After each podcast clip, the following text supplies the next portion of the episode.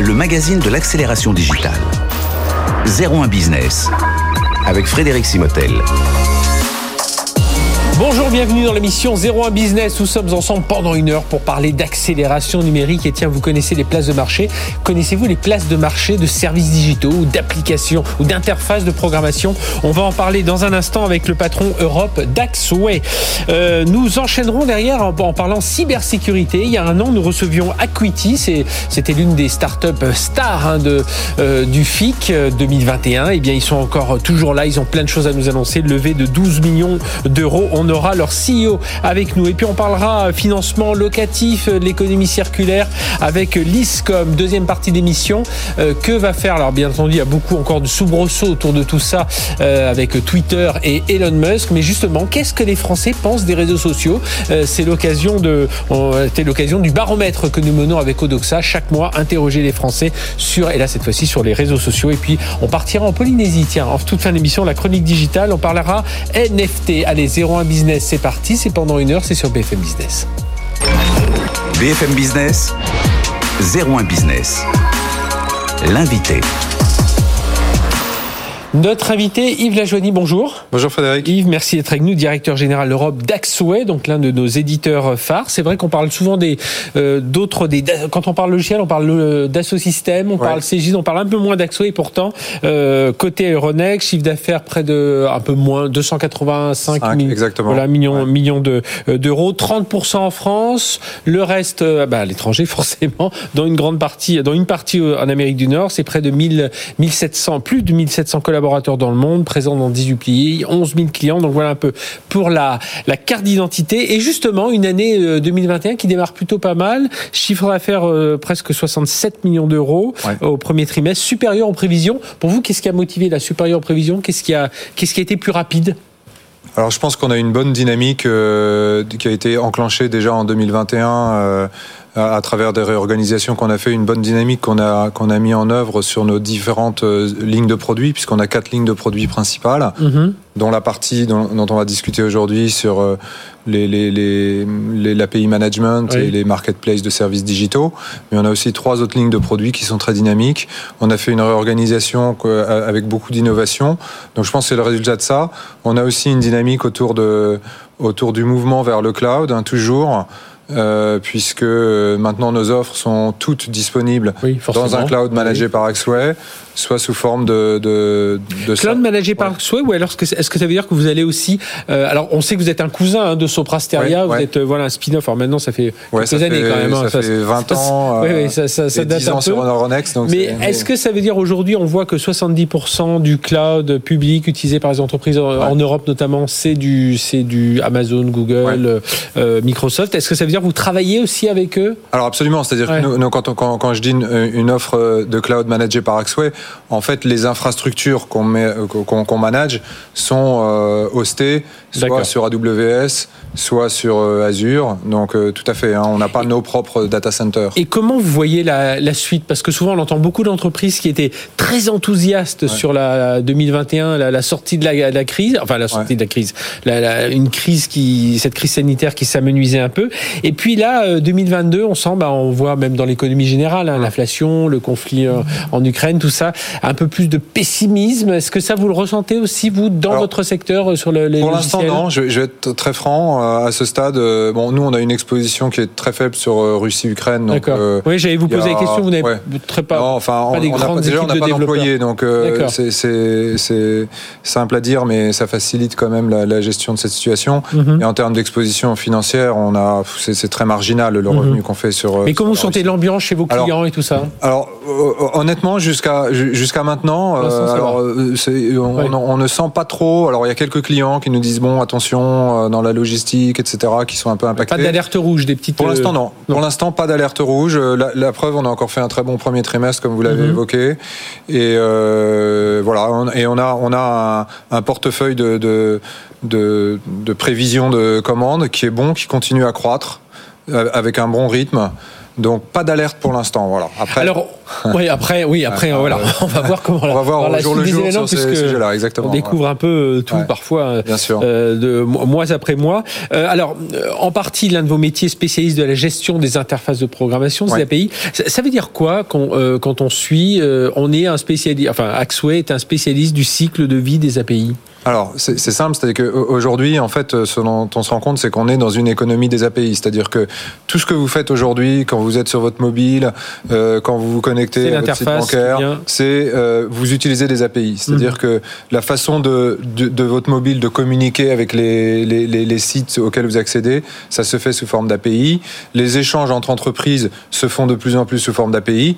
Historiquement, et ça existe toujours, c'est une de nos offres, c'est des transferts de fichiers, c'est de l'EDI, ça reste des, ça reste des solutions qui sont très très utilisées et sur lesquelles d'ailleurs on continue à faire de, mhm. de, de, avoir une très belle activité.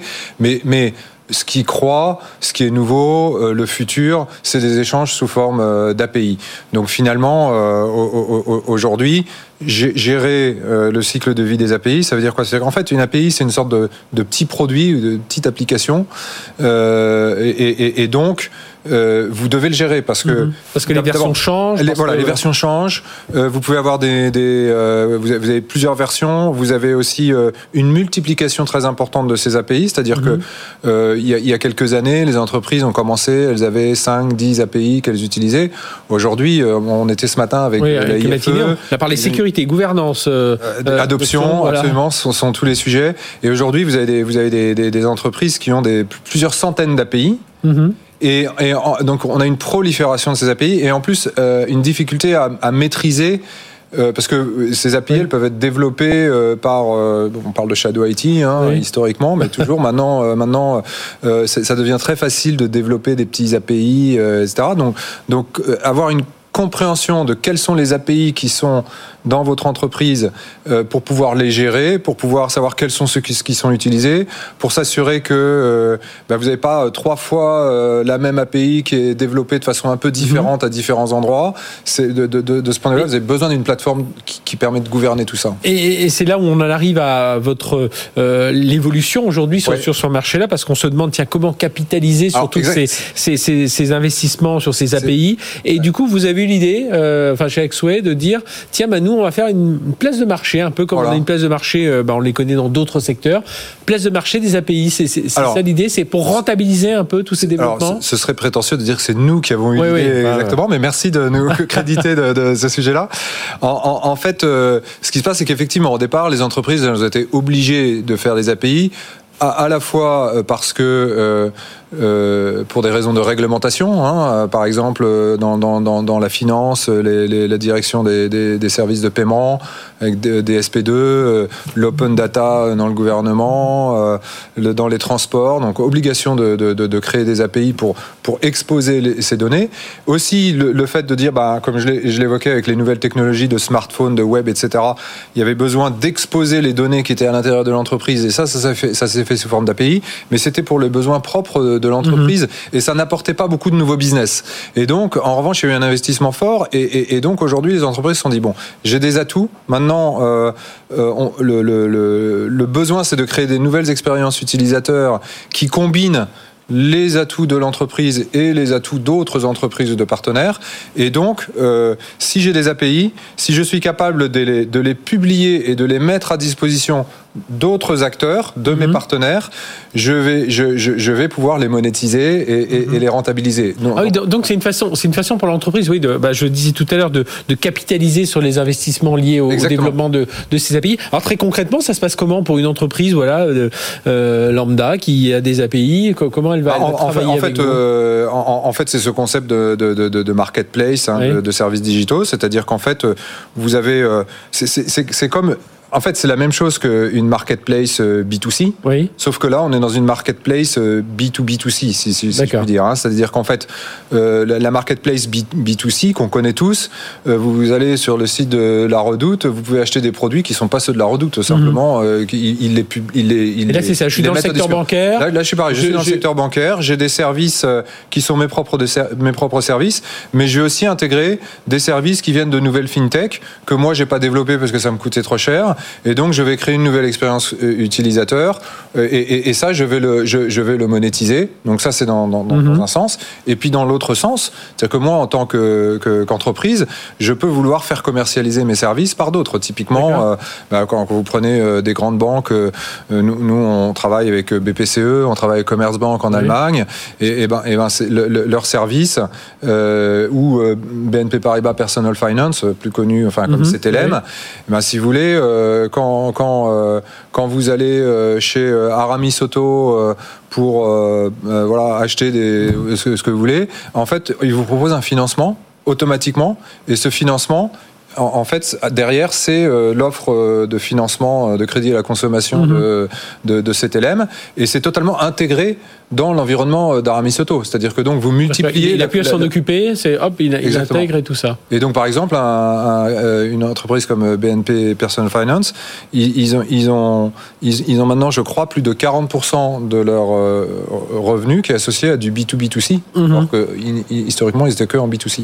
Donc ça, c'est vraiment le, le concept de marketplace de services digitaux. Vous mettez à les dispositions des développeurs de vos partenaires la possibilité d'aller chercher vos propres API et que eux les intègrent pour, euh, pour enrichir l'expérience. Donc ça permet à la fois de, proposer des services supplémentaires, Exactement. de créer quelque part un écosystème aussi, hein, Exactement. Coup, euh, voilà, et de fidéliser, bah, comme on le sait tous, de travailler un peu Exactement. dans, ce domaine aujourd'hui. Parce qu'aujourd'hui, enfin, euh, voilà, on s'en rend même plus compte hein, au quotidien en tant que consommateur, on s'en rend même plus compte. Mais, et heureusement, mais, mais, heureusement c'est pas compliqué. Mais c'est ça qui est intéressant, c'est que c'est rendu simple par les API et, et, et, le fait que quand vous accédez à un service, il y ait en fait de multiples entreprise qui soit, euh, euh, je dirais, productrice au départ mhm. de ce service, euh, de ce service. C'est un peu comme, enfin, je, je prends l'exemple parfois d'une on n'a pas forcément le temps. Oui, non, mais allez-y, terminez rapidement. L'exemple d'une voiture, hein, quand, vous achetez une voiture, euh, le moteur, il est produit par euh, une autre entreprise, les pneus euh, par une autre entreprise, etc. En fait, vous, achetez la voiture, quoi. Après, c'est. Eh bien, merci d'être venu parler de tout ça. Yves Lajoigny, donc directeur général Europe d'Axway, donc qui continue en tout un tas de domaines, notamment les API, la gestion des API, la gouvernance des API, et puis justement ces places de marché d'API qui permettent, vous l'avez compris, aux entreprises ben, de rentabiliser d'un côté leur développement de l'autre bah, de monétiser de nouveaux services, pourquoi pas. Merci d'avoir été avec Frédéric. nous. Et puis on se retrouve euh, bah, là tout de suite, on va retrouver le patron d'Acuity, c'est tout de suite sur BFM Business. BFM Business, 01 Business, Startup Booster. Startup Booster, on parle cybersécurité avec Patrick Ragaru. Bonjour. Bonjour Frédéric. Patrick, merci d'être avec nous, CEO de Acuity. Acuity, on vous avait reçu il y a tout juste, euh, tout juste un an, puisque c'était le, le, FIC 2021. Vous étiez le, le prix du jury, et donc, euh, bah voilà, un an après, l'occasion de, de faire le point, puis surtout parler de cette levée de fonds, hein, 12 euh, millions d'euros. Euh, on rappelle, hein, créé en 2019, vous avez lancé le produit en 2020. Vous êtes une petite quarantaine de collaborateurs là aujourd'hui, euh, mais voilà, il y a déjà, faut déjà recruter 15-20 pour cette année. On va en reparler. une cinquantaine de clients abonnés, ça on va parler de votre service. Et puis, euh, et donc, c'est 12 millions d'euros de, euh, de levée de fonds. Euh, alors, votre métier, alors je, vais le dire comme ça, orchestrateur des outils de l'entreprise. On va comprendre comment. Et puis, vous, vous corrigez les failles en vous attaquant à, bah, toutes les vulnérabilités de l'entreprise. Alors, moi, ma première question, elle est un peu plus générale. Comment vous expliquez qu'aujourd'hui, alors, qui est davantage d'attaques, oui, qui est davantage d'attaques qui réussissent, bah, on, le voit, alors qu'on a l'impression qu'on investit toujours davantage. Enfin voilà, c'est pourquoi cette euh, cette balance, elle réussit jamais à s'équilibrer? Même si on dit que les pirates ont toujours de l'avance, etc. Mais mais quand même. Ah, je pense qu'il y a aussi une notion que le périmètre, euh, l'informatique, comme vous en parlez tous les jours, hein, le périmètre d'informatique du système d'information, il est toujours plus grand, toujours plus éclaté, toujours plus ouvert. Donc euh, ça fait toujours plus de portes d'entrée sur les systèmes d'information. Donc je pense que effectivement, on a plus de moyens, mais à côté, l'informatique prend encore plus d'importance de, et puis une dimension encore plus importante les périmètres sont de plus en plus flous. Mhm. Est-ce que selon vous, il y a, un manque je, mets à part le côté euh, davantage de sensibilisation des utilisateurs et tout, ça. Euh, je mets un peu à part aussi le côté est-ce qu'on doit investir plus parce qu'on investit sans doute jamais assez, quoique parfois on arrive à avoir des, des budgets corrects pour une sécurité plus que correcte. Mais est-ce que il n'y a pas parfois un manque de gouvernance? C'est-à-dire on euh, voilà, c'est un peu un millefeuille là, mais euh, un millefeuille qui a pas les toutes les feuilles très bien euh, comment dirais-je orientées les unes sur les autres. Euh, non, ouais, et du coup ça laisse bah, deux feuilles qui sont pas tout à fait l'une sur l'autre, ça fait un petit passage entre les deux. Un peu ah, vous avez un peu raison. Assez à la fois technologique, mais aussi dans la gouvernance, comme vous dites. Nous, ce qu'on le voit d'ailleurs avec notre solution, qui est, qui est censée aussi justement éclater tous ces silos qui sont créés dans la gestion de la cybersécurité dans les entreprises. Il y a, il y a effectivement des, des, pas mal de silos qui sont créés, et donc des entités dans les entreprises qui ont du mal, à la fois technologiquement, mais en termes de gouvernance, à travailler ensemble. On a d'un côté les infrastructures, le cloud, euh, le, la sécurité physique, euh, le, la sensibilisation. Tout ça, parfois, c'est mené euh, très, de manière très verticale, avec probablement parfois un manque de cohérence entre, entre ces silos et dans la gouvernance et dans, le, dans les systèmes technologiques qui doivent travailler naturellement entre eux, ce qui n'est pas encore le cas. Et alors Patrick Ragaru, donc euh, CEO d'Acuity, tiens une, question de votre rôle d'observateur, là, euh, même d'acteur, même plus qu'observateur, acteur dans ce milieu de la cyber. Comment vous voyez Est-ce que vous pensez qu'il y a déjà des leçons à tirer du conflit, la Ukraine-Russie, euh, un petit peu par rapport à mmh, bah, On dit que la France est pas tant attaqué que, que ça. Ah oui, ce qui est certain, c'est qu'on n'a on n'a pas vu euh, le grand oui. Armageddon euh, de la, de la cybersécurité en France ou même en Europe, hein, mm -hmm. quelque part. Ce qu'on voit, c'est que nous, ce qu'on a perçu, c'est qu'avec l'augmentation du niveau de vigilance, ça fait poser aussi les bonnes questions. C'est-à-dire que les entreprises se sont, sont dit, oh là là, c'est un événement auquel on n'était pas forcément préparé. Oui. Euh, ben voilà encore un, un, élément sur lequel il faut encore mieux se préparer. On parle de, de gestion de crise, etc. C'est pas, c'était pas toujours un élément qui était clairement identifié, en tout cas en termes d'incidents qui peut, qui peut arriver arriver. Néanmoins, il n'y a pas encore clairement, à part ça, de, oui, de mon point de vue, de, de, de, de retombées, d'alerte ou de, de grosses. Enfin, il y a des alertes, mais il n'y a pas de grosses retombées, comme vous Exactement. dites. Euh, alors vous, avec Acuity, euh, en quoi vous, vous estimez que vous réinventez un peu la gestion des, des vulnérabilités? Déjà, vous avez, vous avez fait une petite introduction. Vous, vous parliez de, de, de gestion en silo dans les entreprises. Mais la gestion des vulnérabilités, c'est exactement ce sujet. Les vulnérabilités, vous savez, c'est ces failles de sécurité qu'on oui. va trouver dans les logiciels. On en trouve un peu partout dans l'entreprise, dans les, plateformes mobiles, dans les serveurs, dans le cloud, etc. Et sont développés tout un ensemble de systèmes de détection, un arsenal qui va détecter ces vulnérabilités, qui est lui-même très siloté. C'est-à-dire que vous allez avoir des outils pour détecter des vulnérabilités dans le cloud, d'autres dans votre mobile, d'autres dans les serveurs, d'autres dans les postes de travail, voire même des sources hétérogènes. Tout ça, ça fonctionne en silo, pas du tout de manière coordonnée. Ça remonte un flot un flot de vulnérabilité extrêmement important et continu. Donc nous, on essaye de faire deux choses, d'être un peu le, la plateforme fédératrice de toutes ces, de ces, ce volume d'informations. Mm -hmm. Et puis euh, fédératrice étant d'unifier aussi la manière, la, vous parliez de, de gouvernance et d'homogénéisation, oui. la manière dont le, nos clients vous perçoivent euh, cette posture de sécurité. On, on commence à parler d'attaque, de, de, surface d'attaque. Oui pour parler d'une surface d'attaque, ben, il faut couvrir euh, la totalité du, du, du système. Et aujourd'hui, en, en, travaillant par silo avec tous ces outils, ben, on n'a qu'une vision très parcellaire ou oui, en tout cas ça. verticale du sujet. Et, et, vous parliez d'uniformisation, euh, il y a aussi ce côté automatisation aussi, parce Exactement. que là aussi, alors évidemment, on aimerait avoir toujours plus de talents, plus de compétences dans la cyber, mais c'est compliqué. Et un premier moyen d'y répondre, c'est de dire, ben, on va automatiser tout ce que l'on peut faire, comme ça, ça dégage du temps pour, euh, pour les, les, les, personnes humaines, les compétences en cours, pour aller sur d'autres soucis plus, plus Exactement, importants. et ça fait partie, ouais, l'automatisation, c'est un grand axe de développement de la cybersécurité. D'une part parce que, vous l'avez dit, euh, on manque beaucoup d'experts. Et puis, euh, les experts sont pas toujours, euh, sont pas toujours utilisés à bon escient. Mm -hmm. Vous avez, nous, on, on, automatise des tâches qui aujourd'hui sont, sont réalisées par des experts rares, euh, parfois chèrement payés, alors que c'est aujourd'hui notre, notre plateforme qui va gérer cette, cette, cette, cette, cette tâche. Et donc, ça permettra de allouer des experts sur des vrais, mm -hmm. vrais des sujets à valeur ajoutée, analyser ces failles, les décortiquer et non pas faire des, des, des, des, des macros dans des fichiers Excel, on va dire. 12 millions d'euros, ça va servir à quoi? Alors évidemment, se développer davantage, mais voilà, est-ce que euh, voilà, vous alors on, on a dit vous êtes une 30, 35 aujourd'hui. Euh, le but c'est d'atteindre un peu plus de 60 personnes, donc ça va te servir à recruter. Mais euh, voilà, c'est quoi les ouais, alors deux, ouais, trois... on a deux, deux, grands axes. On a une vraie stratégie de, de développement à l'international, donc ouais. on, a, on, a, une bonne partie de cette de ce, de ce financement qui va aller pour aller bah, développer nos marchés et à l'international. Mm -hmm. Ça coûte ça coûte un peu. Oui, bah oui, il faut des partenaires, il faut trouver des, des des partenaires, des, euh, des acteurs locaux, des acteurs ouais. locaux, etc. Donc il y a une partie qui, est, qui, est, qui va être allouée à, cette, à, cette, à ce développement à l'étranger, en Europe mm -hmm. et puis en Asie. Et puis on continue, on a toujours une roadmap euh, technologique, euh, on a un, un outil abouti qui est développé, qui est implémenté dans les entreprises depuis plusieurs années, mais on a encore beaucoup de, de, sous, la, sous, la, sous le coude. Ouais. Et donc on, on, continue aussi à avoir une approche innovante dans un secteur qui, qui, qui, qui se développe beaucoup. Donc il y a aussi beaucoup de, de, de beaucoup beaucoup à faire dans, dans ce alloué à, à l'innovation. Eh bien, merci d'être venu nous parler de tout ça, Patrick Ragaru, donc CEO d'Acuity. On vous retrouvera évidemment au FIC hein, cette année et puis euh, sur d'autres événements. En tout cas, prix du jury l'an passé et puis euh, euh, bah voilà, vous continuez, levée de fonds 12 millions d'euros. J'espère que l'année prochaine, on viendra encore nous parler, même peut-être avant l'année prochaine, de encore nouveaux contrats. Vous êtes euh, présent déjà à Paris, Lyon, Singapour, euh, et puis là, vous allez ouvrir en Angleterre. Hein, c'est ça, c'est ça, c'est ça. Bon, eh bien, on vous suivra de près. Merci d'avoir été avec nous. Allez, on va changer un peu d'univers là, tout de suite. On va parler d'économie circulaire avec euh, notre l'un des patrons du groupe Liscom. BFM Business, 01 Business. L'invité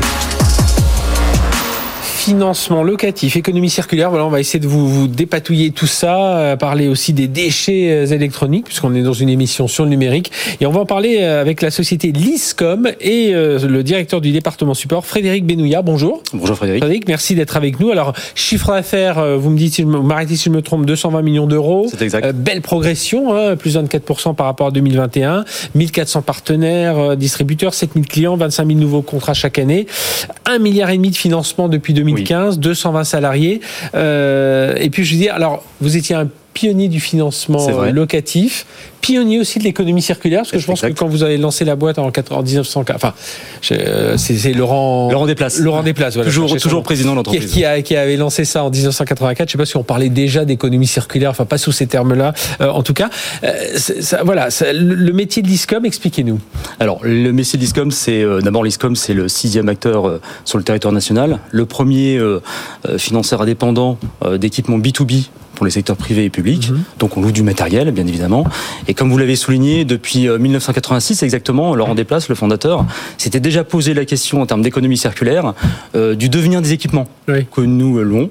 Euh, à l'époque, on réussissait à revendre, euh, style broker et tout ça, mais souvent, ça partait un peu à la benne. Là, c'est plus réglementé quand même. un peu plus, oui. Voilà. Alors, en même temps, l'ISCOM, on est présent sur 20 marchés. Mhm. C'est énorme, hein, qui va des actifs informatiques en passant par du matériel hôtelier tel le four ou autre, euh, pétrin de boulanger, four de boulanger, euh, smartphone. Enfin, on a une euh, pléthore d'équipements et le centre technique dont j'ai la charge, eh ben, se charge de récupérer tous les matériels en fin de contrat et de leur donner une seconde vie. C'est ça notre mhm. objectif, c'est ça notre mission aujourd'hui.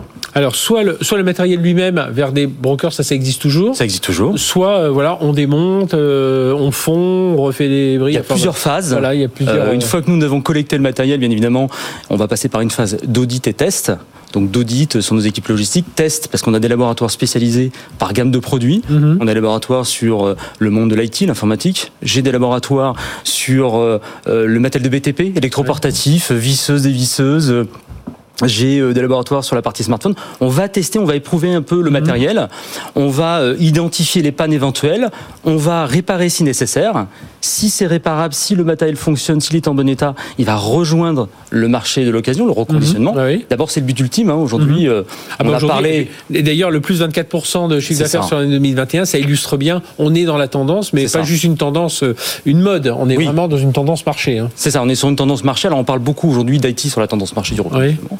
Ce qui est intéressant, euh, c'est que moi, je vais avoir aussi du chariot élévateur, par exemple. Mhm. Donc, nous, notre métier, c'est vraiment de trouver une seconde vie sur tous les produits que nous louons. Et alors, euh, vous avez lancé une nouvelle offre, le financement impact, c'est ça? C'est ça, le financement impact. Alors, euh, c'est une offre un peu innovatrice hein, chez, euh, chez l'ISCOM. Sur les entreprises de, taille assez importante et qui sont dans une démarche RSE forte, mhm. nous prenons avec un, cabinet externe une photo au début du contrat sur leurs indicateurs, sur leur l'évolution RSE, ce sont des, des critères extra-financiers. Puis, donc l'entreprise se lance un objectif d'atteindre, euh, de performer sur ces objectifs. Nous revenons au bout de deux ans. Et si ces objectifs ont été atteints, euh, sur la troisième année, le loyer baisse significativement. Ah oui, donc c'est un vrai. Et, la, démarche, c'est quoi? C'est alors démarche éco-responsable, bien entendu. Il hein, faut, pas forcément voir euh, des gains, des gains, des gains partout. Mais enfin là, c'est des gains éco-responsables. Mais j'imagine, c'est aussi une sorte de fidélisation avec des partenaires, des clients. C'est oui, c'est ça, fidélisation. Et puis surtout, nous, on est complètement, c'est notre ADN, on est complètement dans cette démarche euh, RSE depuis très longtemps. Vous l'avez souligné, hein, en 86, on appelait pas ça l'économie circulaire, mais on était déjà dedans. Et aujourd'hui, nous, ce qu'on souhaite, c'est pas faire un financement à montant, c'est accompagner nos clients et financer un actif mhm. et lui proposer proposer la meilleure solution sur son contrat. Surtout que j'imagine la demande, elle a changé aussi à une époque où, euh, à la limite, le client, il vous confiait euh, ses vieux matériels et puis il voulait plus en entendre parler. Là, aujourd'hui, on lui demande. Oui. Euh, D'être responsable. Et, et vous, vous devez lui fournir des informations parce que si on vient voir un, un- bah, un dirigeant qui vous a refilé des ordinateurs, faut qu'il sache dire, bah, je les ai filés, je les ai re- Reconditionnés. reconditionnés, ils sont partis chez l'ISCOM et il doit y avoir cet échange où vous devez être capable de lui donner des informations et puis lui de, de récupérer ces informations pour Alors nous, il y a toute la traçabilité, bien évidemment, au début du contrat, pendant le contrat et à la fin du contrat. Quand on récupère les matériels, on a un devoir, notamment sur toute la partie effacement de données sécurisées. Mhm. Tout le matériel avec un support informatique, enfin un support de disque de données, sera automatiquement effacé chez nous. Donc comme ça, c'est une garantie aussi Oui, pour oui. le client Oui, que les données c'est vont pas se retrouver dans la nature. On a une traçabilité, on est totalement transparent sur le devenir des équipements. Mhm. On leur dit l'équipement qui va euh, rejoindre leur emploi, l'équipement qui va rejoindre la réutilisation pour les pièces détachées et l'équipement qui va être recyclé. Ouais. Et ça, c'est important hein, qu'il récupère ces, ce que je disais, ces, ces, Oui. ces informations-là. Voilà, ils récupèrent toutes ces informations. Et alors, ça veut dire quoi euh, en termes de développement C'est quoi l'étape suivante là pour pour l'ISCOM au-delà bon de se développer euh, de façon commerciale évidemment, mais Alors l'objectif, en tout cas pour le, le centre technique de reconditionnement, déjà c'est de s'agrandir et de doubler notre volumétrie. Mhm. Aujourd'hui, on a à peu près 30, 35 000 machines par an qui rentrent sur le ça, ça site. représente en volume, c'est combien de Vous avez une idée de tonnes de déchets que vous Ah, récupérez des tonnes. Alors nous, on traite pas directement le déchet. Ouais. On, on travaille avec une entreprise adaptée euh, qui traite à peu près pour nous euh, entre 15 et 20 tonnes de déchets. Ouais. Euh, car au- aujourd'hui, tout matériel rentrant, 82% retrouve une seconde vie. D'accord. Il y a que 18% aujourd'hui. Ah, et donc, qui faut plus compter en termes de matériel qui rentre dans, l'usine. Ça veut dire combien Pardon, je vous ai interrompu du coup? 82% sont des matériels qui sont reconditionnés, qui retrouvent une seconde vie. Ouais. 18% c'est du matériel qui va être recyclé. D'accord. Tout simplement parce que c'est l'histoire de deux phénomènes. Le premier, c'est que le matériel peut être en panne, abîmé, économiquement, c'est trop cher pour le réparer. Ou parce qu'il est obsolète. Ça arrive, il n'y a pas de marché d'occasion sur ce type de produit. Donc on choisit le recyclage avec un éco-organisme pour la traçabilité Mhm. et avec une entreprise adaptée qui va recréer de la matière euh, sur les produits que nous leur confions. Et puis, euh, et puis bien, et, et- enfin aider, accompagner en tout cas aussi par les réglementations aujourd'hui euh, RSE euh, qui sont là pour les entreprises autour de tous ces, ces équipements. Merci Frédéric à d'être venu nous parler de tout ça, directeur du département support chez l'ISCOM. Euh, donc voilà, vous voyez, il faut, euh, bah, je crois que toutes les entreprises aujourd'hui ont ça hein, dans leurs critères USG et pouvoir suivre, avoir ces infos. Je pense que ça aussi c'est important, avoir ces infos en retour et ne pas juste confier et puis euh, euh, se dire bon c'est à eux de se débrouiller maintenant. Merci d'avoir été avec Retour dans 01 Business. Euh, on va parler de. Bah oui, c'est ce qui fait la, la une de l'actualité dans le monde de la tech. En tout cas, allez à faire un tour sur les sites américains. Ils ne parlent que de ça. Euh, le potentiel rachat donc de Twitter par Elon Musk. Ça fait bien euh, trois semaines qu'on en parle. hein. Euh, et on va en parler parce qu'on a interrogé les Français avec notre partenaire Odoxa. euh, environ 1000 Français qui ont répondu. On leur posait plusieurs questions sur leurs craintes, euh, voilà ce qu'ils pensaient des réseaux sociaux, ce qu'ils se pensaient même sur ce rachat. Et on va en parler avec nos invités. Émile Leclerc, directeur d'études chez Odoxa. Bonjour. Bonjour Frédéric. Émile, merci d'être avec nous. Benjamin Grange, président de Mascaré, bonjour. Euh, Benjamin, merci d'être avec nous. Et Théoman Atameyan, directeur innovation de Letton. Bonjour. Bonjour. Euh, Théoman. Alors, euh, première question. Le rachat de Twitter par Elon Musk, êtes-vous inquiet? Voilà, parce qu'on. Voilà, Alors, même si tout le monde n'utilise pas Twitter, euh, voilà, c'est quand même un outil d'influence. On l'a vu aux États-Unis, on, l'a- on, le, on continue à le voir euh, en France. On voit des, annonces hein. aujourd'hui. On n'attend plus le communiqué officiel d'un- président de la République. On attend son premier tweet euh, sur n'importe quel événement. hein. Féliciter un sportif, euh, annoncer un nouveau ministre ou euh, ou, ou raconter c'est ce qui ce qu'il a ce qu'il a ce dont il a discuté avec d'autres chefs d'État. Twitter est assez spécifique hein, dans le monde des réseaux sociaux et vous l'avez expliqué. Petite précision importante, au moment où on a interrogé les Français, Oui. c'était juste avant la, poten- enfin, la, rétra- la semi-rétractation de Oui, Elon voilà. Musk. Parce qu'il faut rappeler On dans les a l'actualité. les voilà. 11 et 12 mai et le 13 mai, il annonçait qu'il se rétractait potentiellement. Voilà, qui, voilà, qui suspendait la vente. Qui suspendait la euh, vente, suspendait la exactement. vente. On rappelle, hein, il, a, il a proposé 44 milliards pour acheter euh, Twitter, euh, dont 20, 20, 22 qui sortiraient de sa poche. Euh, et puis là, il y a quelques jours, il a dit ah mais attendez, il y a beaucoup de faux comptes, beaucoup alors, des choses. Il devait être au courant, mais peut-être qu'il s'est rendu compte en regardant, en faisant les due diligence, en allant chercher tous les chiffres que ça correspondait pas trop à ce qu'on lui avait raconté. Et donc là, il suspend. Il dit euh, finalement la valorisation de Twitter est peut-être un peu forte. Donc on va voir. Il estime que les 5% de faux comptes, euh, tout ça, sont euh, bien loin de la réalité. Mais je pense qu'il a dû découvrir aussi d'autres choses en soulevant le capot. En tout cas, nous, voilà, on a interrogé les Français. Et alors, qu'est-ce qu'ils disent les Français Il y a une inquiétude. Alors évidemment, c'est pas une inquiétude qui est massive. hein. Il y a des sujets qui inquiètent bien plus les Français, mais quand même 37 57% des Français se disent inquiets du rachat de Twitter par Elon Musk. Ouais, c'est un chiffre assez élevé.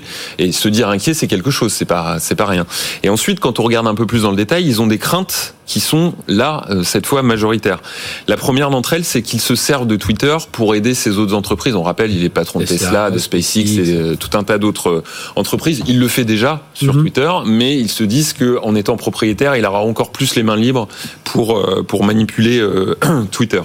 Et ensuite, ils le soupçonnent aussi d'avoir des objectifs politiques. 53% des Français nous disent qu'ils craignent qu'il utilise Twitter pour influer sur les politiques mises en place dans les pays. Ouais, il faut savoir qu'il peut pas être président des États-Unis parce qu'il est pas, il est pas né aux États-Unis. Ah, Déjà, mais par contre, il peut être il influencé. peut, euh, voilà, il peut venir influer euh, cons- la politique. consulter, euh, con- conseiller la. Ils sont 46% aussi à craindre qu'il s'oppose aux lois en vigueur dans les pays. Et en fait, il y a un sujet, et on va y revenir tout à l'heure, il y a un sujet qui les inquiète aussi beaucoup, 52%, c'est qu'ils limitent les règles euh, de la modération sur Twitter et mettent en place une lib- liberté d'expression sans limite. Et ça, c'est un vrai sujet dans l'opinion française en tout cas. Mhm. Alors, messieurs, Benjamin. Il y, a, plusieurs choses qui sont paradoxales dans, ces résultats. Le, premier, c'est que euh, les Français sont davantage choqués euh, de ce mouvement sur Twitter qu'aux États-Unis. Aux États-Unis, où le- finalement la liberté, enfin la presse et tous les moyens de communication, c'est le quatrième pouvoir, là où effectivement beaucoup d'affaires sont sorties par euh, par les médias, eh bien ils sont moins surpris et moins gênés par ce mouvement qu'en France. Et paradoxalement en France, où pratiquement tous les grands médias aujourd'hui euh, sont liés aux grands capitaines d'industrie, Ah oui, bah, nous-mêmes, hein, Voilà, on est voilà. lié à Patrick Drahi qui et d'autres, et d'autres, et d'autres, euh, sont- finalement, c'est là que ça surprend, ça surprend le plus. Et c'est vrai que euh, c'est probablement à aller chercher euh, sur la manière dont aujourd'hui les réseaux sociaux sont perçus. Euh, c'est perçu comme une avancée euh, euh, qui est arrivée à un moment de maturité, mais aussi avec beaucoup d'excès. Et la face cachée, je dirais, des réseaux sociaux, aujourd'hui, elle commence à être vue de par peut-être une liberté un peu débridée d'expression, elle commence à être vue comme étant un peu dérangeante. C'est vrai que euh, si tout le monde peut insulter son voisin euh, par l'intermédiaire euh, d'un tweet ou, d'un post, ça pose quand même des vrais sujets de cohésion sociale. On, va y revenir hein, sur tous ces sujets. Et c'est vrai, en plus, c'est souvent les, les 2-3%, les, enfin, les 2-3% qui ont des avis les plus opposés qui se font le plus entendre. hein. C'est souvent, on a, on a vu ça sur beaucoup de, et notamment au moment des, élections. Euh, à- Atamian, par rapport à justement à ce euh, Elon Musk euh, fait peur, on l'admire, mais quelque part euh, on le craint puisqu'on se dit qu'il s'en servent pour ses autres entreprises, qu'il s'oppose aux lois en vigueur, qu'il limite la modération. Euh, bon, ça fait beaucoup quand même. Ça fait un peu penser à un peu de la dictature là. Alors que ça puisse émouvoir, c'est audible parce qu'en fait c'est juste euh, l'homme le plus riche de la planète Ouais. qui rachète, qui rachèterait euh, le média le plus entendu de la planète. Mhm. Effectivement, ça questionne un peu sur le niveau de, de, de pouvoir que ça peut lui donner. Sur les inquiétudes qui sont exprimées, la première finalement qui arrive, qui est celle qu'il utilise en fait Twitter euh, au, au bénéfice de ses propres business. Euh, Elon Musk utilise déjà massivement Twitter en fait pour toucher les populations, pour euh, Tesla et demain peut-être pour du voyage spatial. Et donc en fait, il a- il déjà 90 millions de followers. euh, vraisemblablement, On fait même baisser des cours de bourse, enfin, voilà, où exactement. évolue Il est capable le, le de jouer. Hein, exactement. Exactement. Et donc vraisemblablement, enfin moi je, je, je, suis plutôt d'avis que c'est pas forcément pour ses autres business qu'il va chercher de, de, de la rentabilité supplémentaire euh, via Mhm. Twitter. En revanche, est-ce qu'il y voit euh, un média qu'il peut retourner vers un modèle rentable? Parce que disons-le, aujourd'hui, euh, même s'il met 44 milliards sur la table, Twitter est un business qui n'est pas rentable depuis 9 Oui. ans. Ça a été rentable deux ans, 2018-2019, et depuis on est encore. Il y a en eu un trimestre l'année dernière, mais c'est plus parce qu'ils ont vendu la partie publicité. ouais. Donc la, la, la question c'est qu'est-ce qu'il a en tête concrètement pour monétiser? Alors il a émis quelques idées déjà à vos souhaits. Il a émis déjà quelques idées euh, qui sont euh, bah, trouver euh, quel nouveau, nouveau service, nouvelle proposition de valeur il peut amener, mais en tout cas il a des idées derrière la tête pour monétiser, parce qu'on met pas autant d'argent sur la table sans une idée de rentabilité. Le deuxième point c'est euh, l'enjeu politique, et c'est vraisemblablement à ce niveau-là, au niveau politique ou idéologique que ça se jouerait, c'est que il l'a déjà dit, l'inquiétude de libérer la parole sur Twitter, il a été très explicite là-dessus, Mhm. il l'a dit, euh, que qu'il ferait moins de modération, qu'il ouvrirait beaucoup plus la liberté de parole, ce qui questionne parce que c'est déjà un média qui est Oui. assez libéré.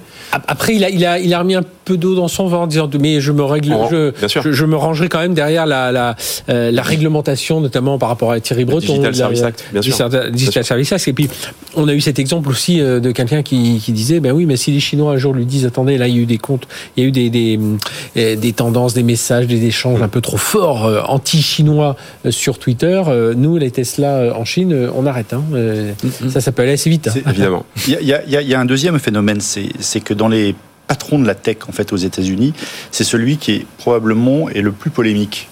C'est-à-dire qu'on aurait eu un mouvement qui viendrait d'Apple ou de Microsoft qui rachèterait euh, Twitter. Microsoft a bien racheté LinkedIn euh, il y a quelques D'ailleurs, années. euh, Facebook, hein, Ça- Facebook ça acheté, euh, WhatsApp, euh, etc. Voilà, euh, Facebook. Finalement, c'est une entreprise qui rachète un média.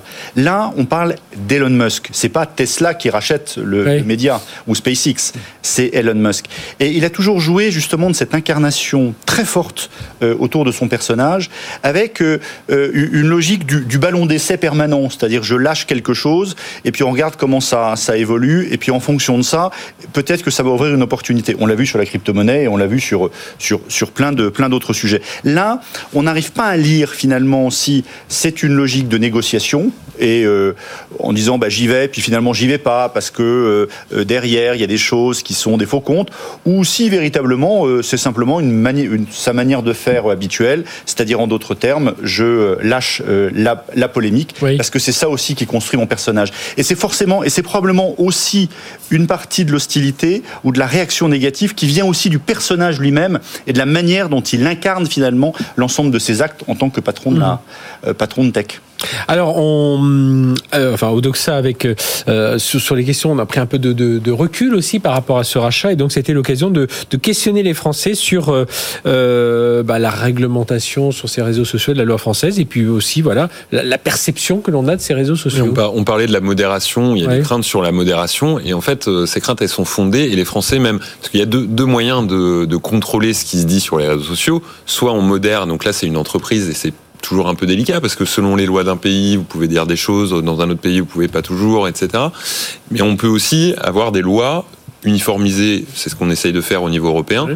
mais parfois les lois françaises. Et quand on pose la question aux Français, leur dire en France, diriez-vous que la loi est trop sévère, pas assez sévère ou bien équilibrée pour lutter contre certains propos tenus sur les réseaux sociaux, vous avez 82% des Français qui disent que la loi n'est pas assez sévère.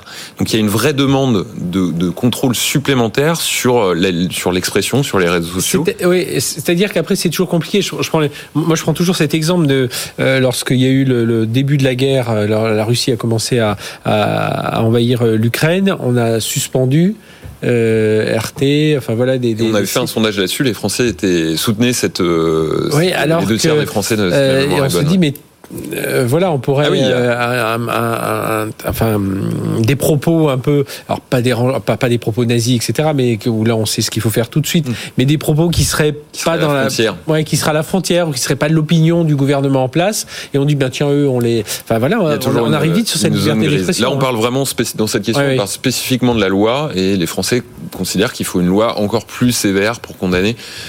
Je pense que derrière ça, c'est aussi quelque, une, une loi plus réactive. Oui. C'est-à-dire que ce soit pas uniquement la ça. sévérité, Oui. mais c'est que ce soit euh, quasiment instantané, qu'en fait ça bloque l'expression euh, interdite. Oui, puis, puis- puis- puis surtout, on le voit hein, on sur certains faits d'actualité. euh, dans l'immédiat, on, on agit un peu dans, dans, dans l'émotion, et puis une fois qu'on a passé, on a laissé On passer passé une, deux, chose, trois semaines, trois, quatre mois.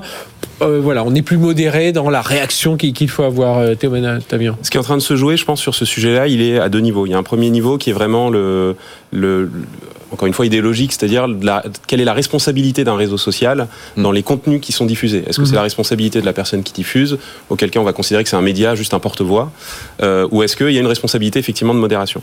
Le Digital Service Act qui a été voté en janvier a arbitré plus ou moins là-dessus en disant on va imposer aux plateformes qui travaillent en Europe plus de modération. Euh, et quand on regarde la situation de Twitter par rapport à ça, Twitter est plutôt euh, déjà, avant même l'arrivée de Musk, à l'opposé de ça. C'est Mhm. aujourd'hui Twitter, pour donner deux chiffres euh, qui sont assez parlants, c'est un peu plus de 5900 tweets à la seconde, à la minute, pardon. Ouais. 5900 tweets à la minute pour 1800 modérateurs à travers le monde Ouais. au niveau humain. Ouais. Donc ils ont déjà premièrement misé sur les algos en disant bah, c'est par là qu'on va Et passer. je crois qu'on n'en a pas beaucoup en France. c'est hein. moins cher, on n'a pas beaucoup en France. Euh, et en fait, ça pose énormément de questions. Et donc là, on rebondit sur le deuxième sujet, c'est que ça pose un enjeu juste de, de, de méthodologie ou de technologie en fait pour Mhm. modérer. Euh, soit il nous faut effectivement une armada de personnes qui vont recevoir les, les, les contenus en amont, parce qu'il faut effectivement modérer en amont, ça sert à rien une fois que c'est diffusé, euh, c'est diffusé. Euh, et c'est impossible vu la volumétrie. Soit on a des moteurs intelligents, intelligence artificielle, euh, langage naturel, etc.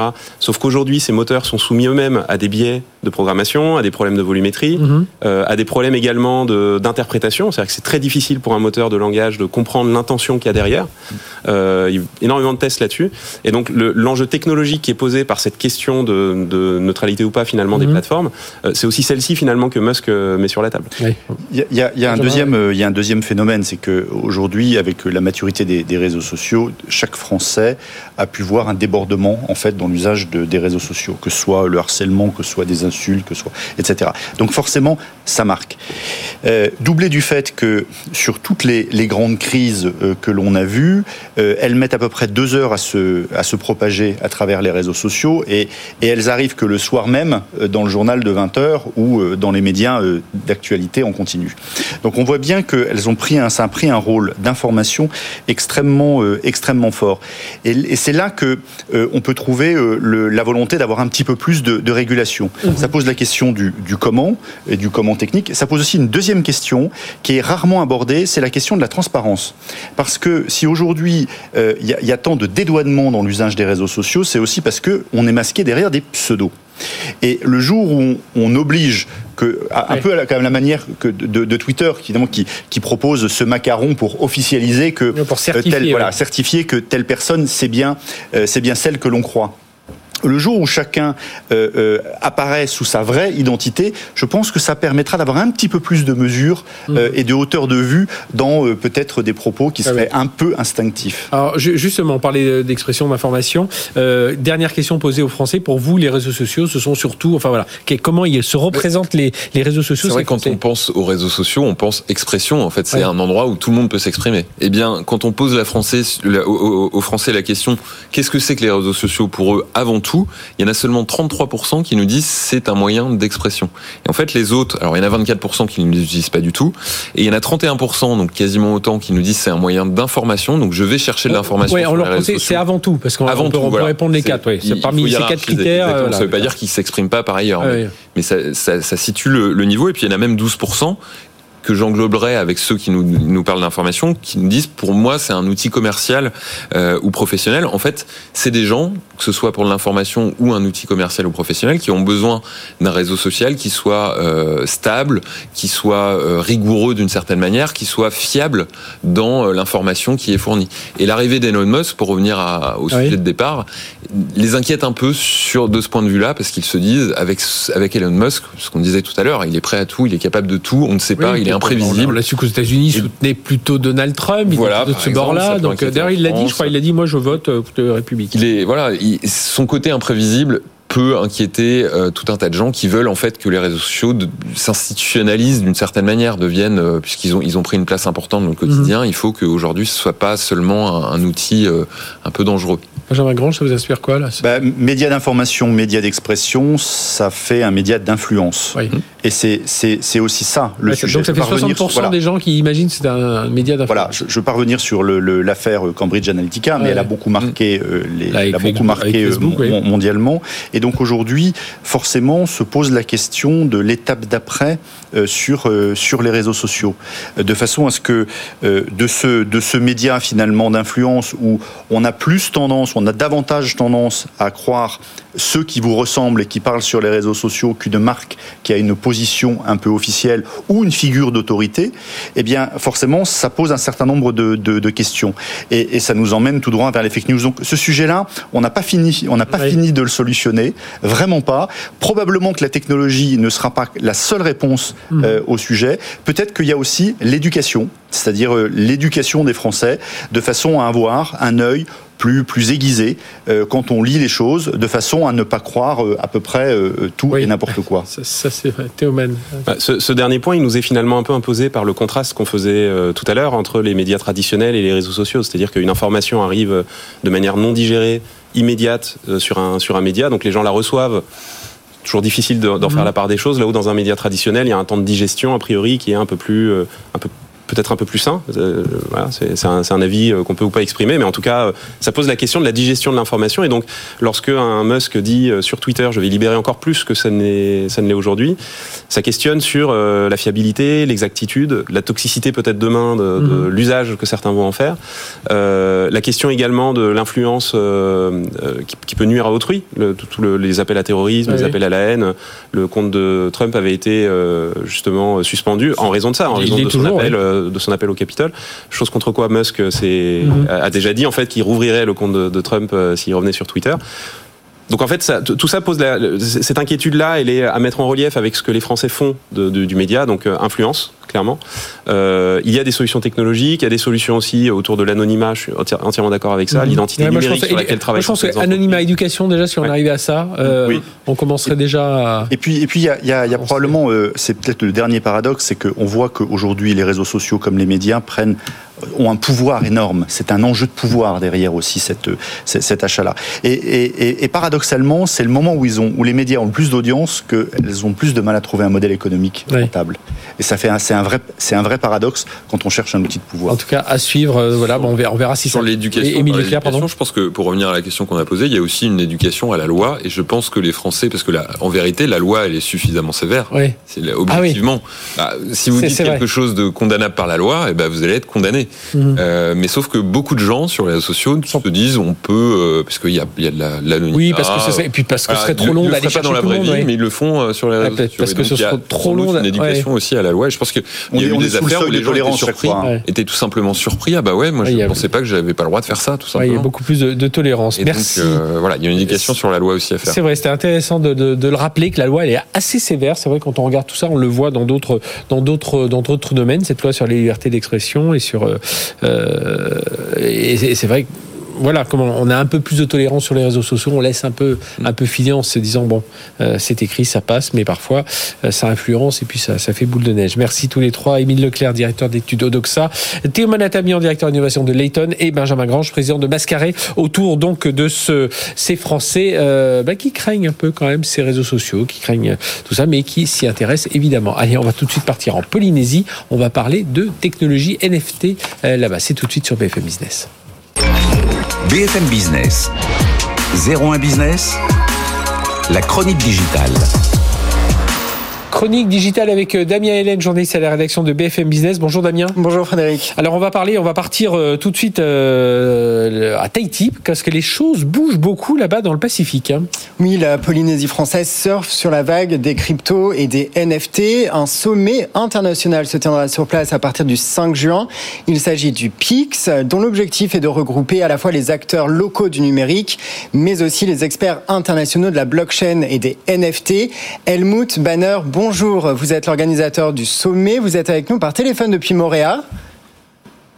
Bonjour Damien. Yaorana. Yaorana, Helmut. Bonjour Helmut Banner. Alors, première question, pourquoi organiser un tel événement à Tahiti? Quel est l'intérêt et les avantages d'un point de vue local? Ok, alors merci de me recevoir. Alors pour commencer, pourquoi pas? Euh, L'idée étant de démontrer, euh, eh bien, par l'organisation d'un sommet spécialisé où, eh bien, de, de, de, nombreux professionnels sont conviés et vont venir, euh, que les technologies distribuées, alors typiquement les NFT, les métaverses, tous ces nouveaux concepts dont on parle beaucoup dans les dans les médias de plus en plus traditionnels, eh bien, euh, peuvent avoir un impact, euh, un impact positif à l'échelle de la Polynésie, euh, avec cette notion de, de, de, de développement, euh, de croissance euh, et d'accompagnement d'un phénomène qui finalement est global, mondial, et dans lequel le Fénois, alors c'est l'autre nom de la Polynésie française, peut parfaitement s'intégrer parce qu'on a des compétences, on a un environnement qui permet de faire des choses en tout cas qui permet euh, de la même manière que des endroits que dans des endroits plus euh, évidents euh, dans l'esprit du grand public permet parfaitement d'exercer des activités eh bien dans ces domaines qu'on qualifie eh bien du web 3 même si encore une fois le buzzword est souvent entendu mais parfois mal compris. Donc c'est tout le projet du Pix que d'évoquer et d'expliquer un petit peu ce qu'il y a derrière ce concept et d'autre part de mettre en valeur la Polynésie dans, dans, euh, dans tous ces arguments eh bien, pour attirer euh, de la croissance et pourquoi pas permettre aux Polynésiens d'accompagner cette révolution. Et puis euh, et puis également démontrer encore une fois qu'on peut être dans le plus, au milieu du plus grand océan du monde, être soumis à l'éloignement qu'on connaît tous euh, et pour autant réaliser quelque chose qu'on est habitué à voir pourtant d'habitude dans des grandes capitales internationales comme voilà, Paris, Los Angeles, là où les, les grands sommets se tiennent habituellement. Et elle, elle nous donne quel, quel est l'intérêt justement pour ces entreprises polynésiennes de s'intéresser alors euh, plus particulièrement au, NFT Est-ce que sur la Polynésie, voilà, on sait que tout le monde doit s'intéresser au NFT aujourd'hui, mais pourquoi la Polynésie? Il y aurait des euh, voilà, vous avez déjà des exemples de euh, voilà d'éléments qui, qui sont en train de, de, de démarrer, d'éclore? Alors, il y a quelques évidences euh, s'agissant, en l'occurrence, vraiment spécifiquement des NFT, euh, et notamment tout ce qui touche au patrimoine immatériel en Polynésie. Et par patrimoine immatériel, on va penser tout de suite au tatao, les tatous. Il faut savoir que les, tatouages, la notion même de tatouage est, euh, bien est née au, cœur du Pacifique, hein, dans le triangle polynésien. Euh, c'est un domaine qui est à la fois euh, extrêmement fascinant, en plein essor, la tendance du tatouage est quelque chose qui n'est pas près de s'éteindre. Et euh, en Polynésie, eh bien, les tataos euh, sont porteurs de signification, sont porteurs d'une charge culturelle, émotionnelle importante. Et comme toutes les créations humaines, comme toutes les créations de l'esprit, euh, le fait, euh, les tatouages ne sont, euh, ne sont malheureusement pas, pas exclus de, la problématique du plagiat, de la problématique de la dissolution du sens. Et euh, typiquement, les NFT, par leurs caractéristiques propres d'actifs numériques euh, uniques, euh, avec une authenticité traçable et ce qu'on appelle, ce que moi je qualifie traditionnellement d'hyper-propriété, c'est-à-dire la capacité de démontrer eh bien l'origine, l'origine d'une œuvre et sa détention et son cheminement au travers des, des, des blockchains. Eh bien, toutes les caractéristiques du NFT sont notamment très très adaptées euh, eh bien à la conservation d'une part, euh, et là on est vraiment dans le domaine du culturel pur, et de la transmission, ce qui est, encore, ce qui est également une notion importante euh, culturellement ici, comme ailleurs, hein, mais peut-être plus encore ici. Et puis d'un point de vue plus, euh, plus commercial, plus marketing, il existe des modèles économiques passionnants euh, qui permettront et qui permettent déjà, d'ores et déjà, aux artistes, aux tatoueurs, aux artisans, eh bien, euh, d'une part, euh, d'agrémenter leur art de cette surcouche technologique. on peut tout à fait imaginer, hein, eh bien, que dans quelques années, il soit tout à fait naturel d'avoir à la fois un tatouage ancré sur la peau et son équivalent numérique sous la forme d'un NFT détenu euh, et bien sur un wallet. Euh, ou alors des modèles économiques qui seront euh, forgés sur l'exposition dans les métaverses d'œuvres qui sont des tatouages mm, par leur essence même au départ, mais qui peuvent être eh bien utilisés, mis en valeur par leurs détenteurs dans d'autres environnements numériques pour cette fois. C'est passionnant. Merci beaucoup, Helmut Banner. Rappelons que vous êtes l'organisateur du sommet PIX, qui se déroulera donc du 5 au 7 juin prochain à Tahiti. Merci, Damien Hélène. Merci, Helmut Banner. Merci de nous avoir suivis euh, sur BFM Business. On se retrouve la semaine prochaine, même heure, même endroit. D'ici là, excellente semaine sur BFM Business. BFM Business, 01 Business, le magazine de l'accélération digitale.